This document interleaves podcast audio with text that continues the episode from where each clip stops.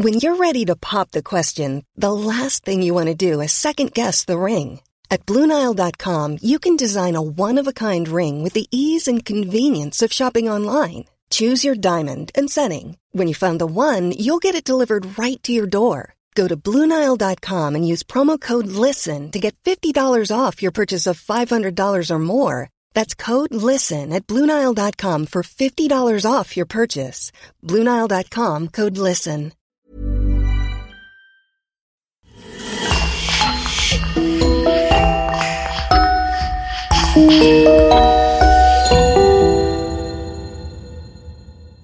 Bonjour et bienvenue à tous pour cette nouvelle affaire criminelle. Avant de commencer, nous aimerions prendre une minute pour remercier les trois personnes qui nous soutiennent sur Patreon, Christophe, Jenny et Tonton Bernard. Votre soutien nous aide énormément. Si vous souhaitez vous aussi vous impliquer un peu plus dans la réalisation de ce podcast, rendez-vous sur patreon.com slash le coin du crime. Merci. Et on commence. Mardi 18 janvier 2005. Angélique, Annabelle et Émilie Louvet se rendent chez leur mère, Marise, qui ne donne plus de nouvelles depuis quelques jours. Veuve depuis six mois, cette femme de 51 ans vit seule dans un pavillon de Mareuil-les-Maux, Seine-et-Marne, en région d'Île-de-France. Mais depuis un moment, elle ne répond plus au téléphone et ne va plus voir les personnes âgées qu'elle assiste comme auxiliaire de vie. Où est-elle? Que fait-elle? Les filles sont inquiètes. Elles se sont même déplacées au commissariat pour signaler cette soudaine disparition.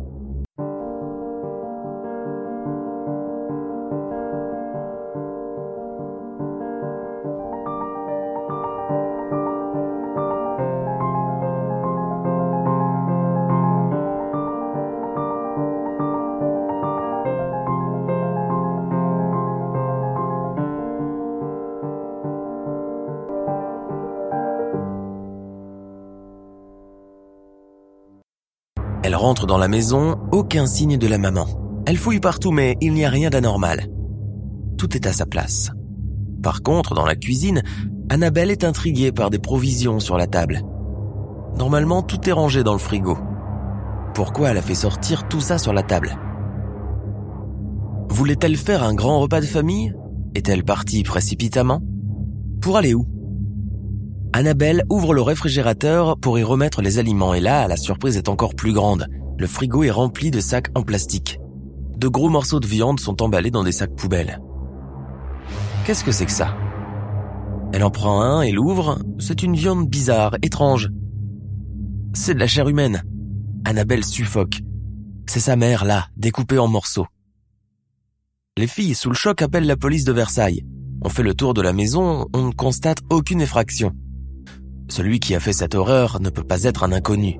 C'est forcément quelqu'un que la victime connaît et à qui elle a ouvert la porte. Les policiers orientent rapidement l'enquête sur la piste familiale. Ils sortent tous les sacs en plastique du frigo, 11 morceaux de cadavres humains en tout. C'est le corps découpé de Marise Louvet. C'est l'horreur absolue, un crime monstrueux. On envoie les sacs au laboratoire médico-légiste, on met la maison sous scellé et on embarque les filles. Elles sont placées en garde à vue et on procède à leur interrogatoire, chacune dans un bureau à part. Lors des auditions, les policiers apprennent que Marise était veuve depuis six mois, son mari étant décédé d'un cancer généralisé. C'était une mère de 51 ans, autoritaire et aimante, qui couvait ses trois filles et ses petits-enfants. Et elle était très appréciée des patients âgés dont elle s'occupait comme auxiliaire de vie. Quelques jours avant le drame, le climat était tendu entre elle et Émilie, la Benjamine de 23 ans qui vit toujours dans la maison familiale. Émilie est un peu simplette, ne travaille pas et sort avec un petit ami que sa maman n'apprécie guère, un certain Driss Sadji, de nationalité marocaine. Les policiers le retrouvent dans leur fichier. C'est un sinistre personnage qui a été condamné auparavant à 20 ans de prison pour le meurtre et le viol d'une femme de 21 ans nommée Valérie Grand en 1991. Cette dernière a été retrouvée avec 16 coups de tournevis près du cœur dans un champ. Il avait défoncé son crâne à coups de marteau. C'est en mai 2004 que Driss sort de prison. Il débute sa liaison avec Emily quelques mois plus tard. Est-ce un récidiviste? Annabelle et Angélique affirment que leur mère était très conciliante avec Emily, mais que dernièrement, elle était désespérée par le manque de motivation de sa fille. Pour la punir, elle la chassait de temps en temps hors de la maison dans le but de la faire réagir. Mais les choses finissaient toujours par s'arranger entre la mère et la fille. Émilie a une voix et un visage d'enfant, joue rose, très étonnamment juvénile, dans un corps de 100 kilos. Elle est naïve, immature et en décalage vis-à-vis des gens qui la côtoient. Quand sa mère la rejetait et la mettait dehors, elle paniquait. Elle atterrissait parfois chez une cousine. D'autres fois, elle appelait le 115, le numéro d'hébergement d'urgence des SDF. Émilie se mettait très en colère contre sa mère quand elle se retrouvait dans cet état précaire, dehors dans le froid, sans rien à manger. Elle fulminait contre elle et racontait ses mésaventures à tous ceux qu'elle rencontrait. Les policiers sont intrigués devant cette jeune fille atypique, surtout qu'elle ne présente aucun signe de tristesse pour la mort de sa mère. Elle sourit et fixe l'enquêteur en face d'elle. Elle change de sujet, raconte des blagues et semble inconsciente du sérieux du moment et de l'interrogatoire. Il faut beaucoup pour la recadrer. Au policier, elle dit d'abord qu'elle n'a pas de petite amie, puis confrontée à son mensonge, elle lâche ⁇ Je ne pensais pas qu'il recommencerait ⁇ elle avoue qu'elle a assisté au meurtre de sa mère par Driss Sadji. Sur un ton fluide, sans aucune émotion, Émilie raconte que le mardi 11 janvier 2005, elle s'est disputée avec sa mère. Ensuite, elle a rejoint Driss dans sa voiture. Ils ont fait l'amour dans sa Peugeot 405. Comme elle se plaignait fortement de sa mère qui ne la laissait pas tranquille, Driss prend son parti. Elle n'a pas à la traiter comme une moins que rien. Émilie a autant le droit d'être dans la maison qu'elle, il va lui apprendre à respecter sa petite amie. Il va la tuer. Il sort alors de la 405 et se dirige vers le pavillon. Elle l'attend dans la voiture, pensant qu'il va simplement s'expliquer avec sa mère. Mais au bout d'une heure, elle le voit revenir, il a la braguette ouverte. Les aveux d'Émilie Louvet se perdent dans des errements et des dénégations partielles. Au départ, elle soutient qu'elle est restée dans la Peugeot 405. Puis, elle admet qu'elle aussi est rentrée dans la maison, mais qu'elle est montée dans sa chambre au premier étage. Driss réveille brutalement Marise Louvet, la roue de cou avec les mains et les pieds. Il la viole, puis appelle Émilie pour qu'elle vienne voir sa grand-mère. Celle-ci, dénudée et défigurée, saigne de partout. Ne supportant pas que sa maman soit nue, elle lui ramène un pantalon, puis à la demande de Driss, elle prépare un café qu'elle lui apporte. Elle remonte ensuite tranquillement dans sa chambre. Une nouvelle fois, Driss l'appelle. Il vient d'étrangler Marise avec un foulard. Elle regarde sa mère étranglée qui ne va plus la disputer.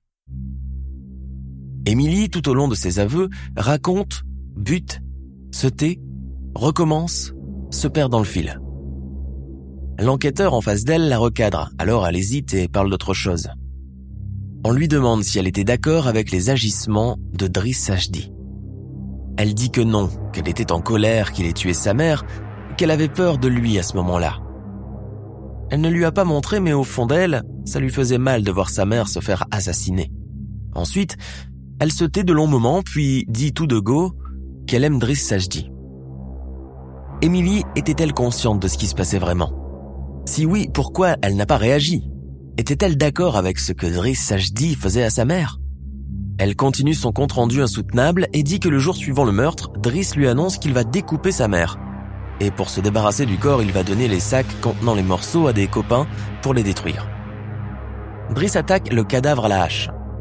Elle, elle reste dans le salon, et de temps en temps, elle va voir, car il l'engueule de ne pas regarder. Comble de la monstruosité. Elle dit qu'elle l'a juste aidé à ouvrir les sacs pour qu'il mette les morceaux à l'intérieur. Le rapport d'autopsie révèle la présence de sperme et de lésions dans le vagin de la victime. L'ADN prélevé est bien celui de Driss Sajdi. Donc, il a bien violé la mère de sa petite amie. Il faut maintenant lui faire avouer le meurtre. On émet un mandat d'arrêt contre lui et on part immédiatement à sa recherche. Il est introuvable.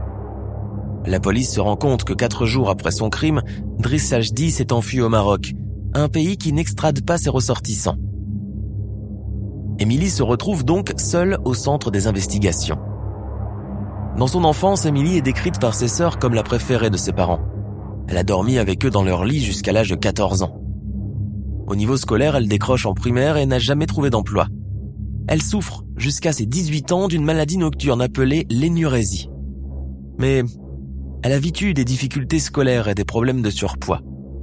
Ses 100 kilos pour 1m65 la complexent terriblement. Alors, avec Driss Sajdi, elle pensait avoir trouvé le grand amour.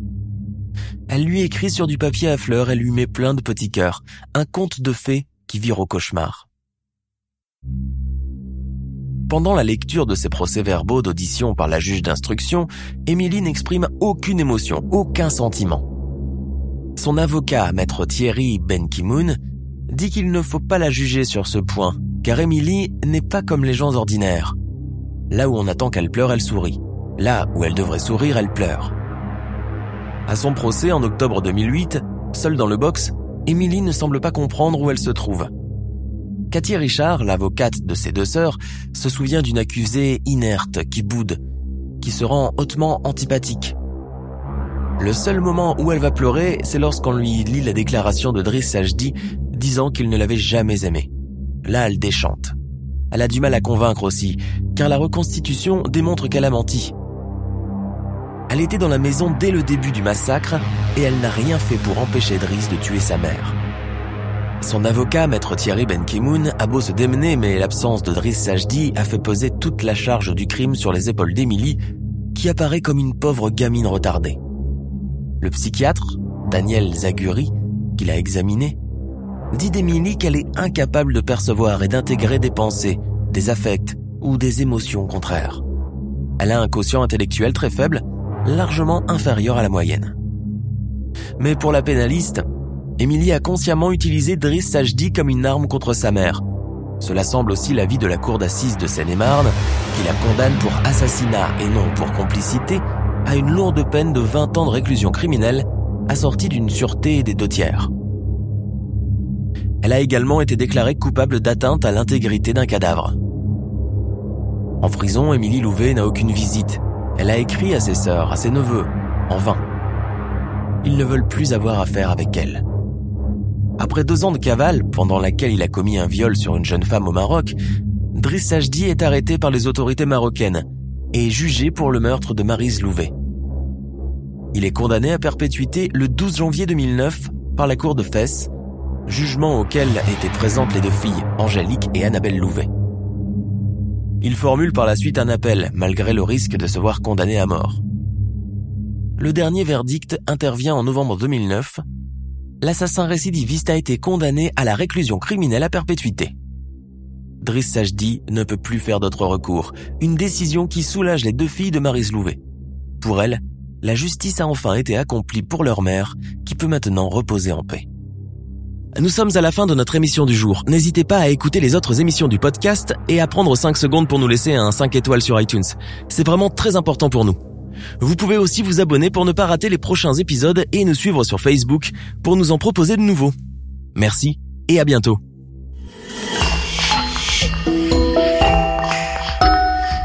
Hi,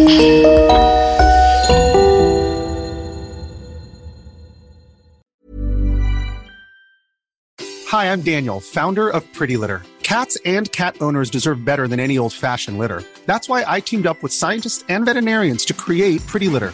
Its innovative crystal formula has superior odor control and weighs up to 80% less than clay litter. Pretty Litter even monitors health by changing colors to help detect early signs of potential illness. It's the world's smartest kitty litter. Go to prettylitter.com and use code ACAST for 20% off your first order and a free cat toy. Terms and conditions apply. See site for details. Hey, it's Paige DeSorbo from Giggly Squad. High quality fashion without the price tag? Say hello to Quince. I'm snagging high end essentials like cozy cashmere sweaters, sleek leather jackets, fine jewelry, and so much more. With Quince being 50 to 80% less than similar brands. And they partner with factories that prioritize safe, ethical, and responsible manufacturing. I love that. Luxury quality within reach. Go to quince.com slash style to get free shipping and 365 day returns on your next order. Quince.com slash style.